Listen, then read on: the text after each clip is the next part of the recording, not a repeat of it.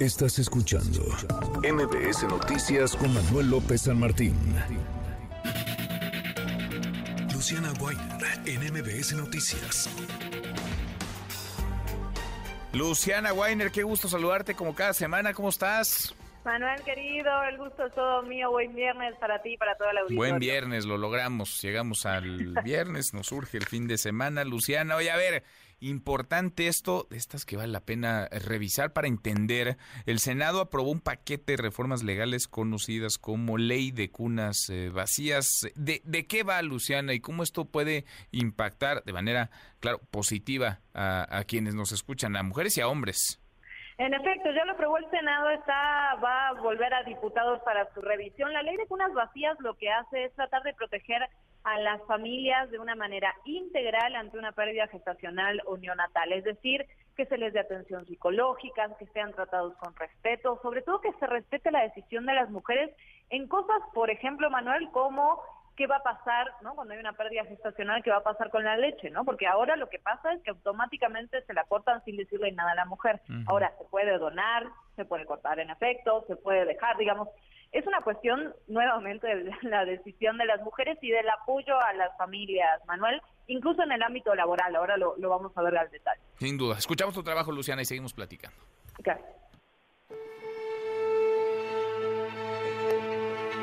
El 28 de abril, el Senado mexicano aprobó la ley de cunas vacías, un paquete de reformas que busca dar apoyo a madres y padres que viven duelos por la muerte de sus bebés. Contempla modificaciones a la Ley General de Salud, a la Ley Federal del Trabajo y a la Ley Federal de los Trabajadores al Servicio del Estado. Estas están centradas en brindar atención integral, trato digno y acompañamiento. Entre las principales impulsoras se encuentran las organizaciones Duelo Respetado y Mi Apoyo. Esta última es resultado del activismo de Mariona Rioja, quien en 2020 recibió la noticia de que su bebé tenía malformaciones genéticas durante su segundo examen estructural. Y a pesar de que la ley contempla la interrupción del embarazo en ese caso, sus derechos le fueron negados. Lo que pedimos es, en la parte laboral, en México, por ley tienes derecho a cinco días de duelo cuando tienes la muerte de un familiar cercano. Cercano le llaman papá, mamá o hermanos o abuelos. Pero en el caso de los bebés, como eran bebés que nacían sin vida, no eran tomados en cuenta como hijos. Entonces no te daban los días de duelo que te correspondía. Entonces pedíamos que esos cinco días se los dieran tanto a mamá como a papá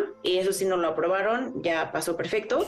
Pero eso no es todo. Luego está la parte de lactancia, que pedimos que te den la información a la que tienes derecho, porque hoy en día en la mayoría de los hospitales no te dan la información necesaria, solamente te cortan la leche a través de medicamentos, pero no te explican los efectos secundarios de los medicamentos, ni siquiera te dicen qué te están dando y todavía te siguen vendando los pechos cuando eso ya ni siquiera se utiliza y no es bueno, pero no te preguntan, oye, ¿qué quieres? ¿Quieres que la cortemos? ¿Quieres donar tu leche? La ley de cunas vacías busca que las autoridades garanticen el trato digno a las mujeres y sus familias. Que se brinde capacitación al personal médico, así como a quienes están en contacto con ellas, y que puedan ser acompañadas en todo momento por personas de su confianza y de su elección siguen habiendo muchos huecos, como por ejemplo, no te dan un acta de, de, nacimiento, porque como el bebé nace sin vida, entonces pues, no te pueden dar un acta de nacimiento, solamente te dan un acta de defunción y no puede aparecer el nombre del papá y no te dejan ponerle el nombre de tu hijo. Entonces nada más ponen el nombre de la mamá y lo ponen como feto. De acuerdo con el INEGI, en 2021 la tasa nacional de embarazos que terminaron en muerte fetal fue de 6.7 mujeres en edad fértil por cada 10.000. En conjunto, la Secretaría de Salud y el IMSS atendieron a las madres que presentaron 69.5% de las defunciones fetales. Por su parte, las unidades médicas privadas atendieron 15% de estos casos. Yo soy Luciana Weiner y esto es Código MBS. Faltará Luciana, está aprobada ya, digamos, pasó la aduana del Senado, pero faltará que esto, pues, eh, que queda escrito y que está ya o estará en la ley, se pueda aterrizar, ¿no? Y que el espíritu de lo que se legisló realmente eh, pueda ser realidad en la vida de, de las personas, de millones de personas, de hombres, de mujeres y de hijos e hijas, de niñas y de niños, Luciana. Eso que dices es fundamental, porque gran parte de la ley tiene que ver con el tema de la información. Muchas veces no es una falta de voluntad, sino falta de capacitación del personal médico, de los médicos, médicas, enfermeras enfermeros, que atienden a esas mujeres o que están en contacto con esas familias. Entonces, es, esa transición que pasa de lo legal hasta lo cultural va a ser importantísimo. Primero, que se ratifique la ley, que quede aprobada al 100% y después seguramente va a venir esta transición en un tema que, que se habla poco, tengo la sensación, Manuel. Sin duda, muy poco y que implica, como bien lo apuntas, un cambio eh, cultural, una nueva forma de, pensar eh, y son nuevos conceptos que hay que ir incorporando. A final de cuentas, Luciana, que hay que ir aprendiendo y que hay que ir incorporando a nuestra a nuestra vida y a nuestras realidades.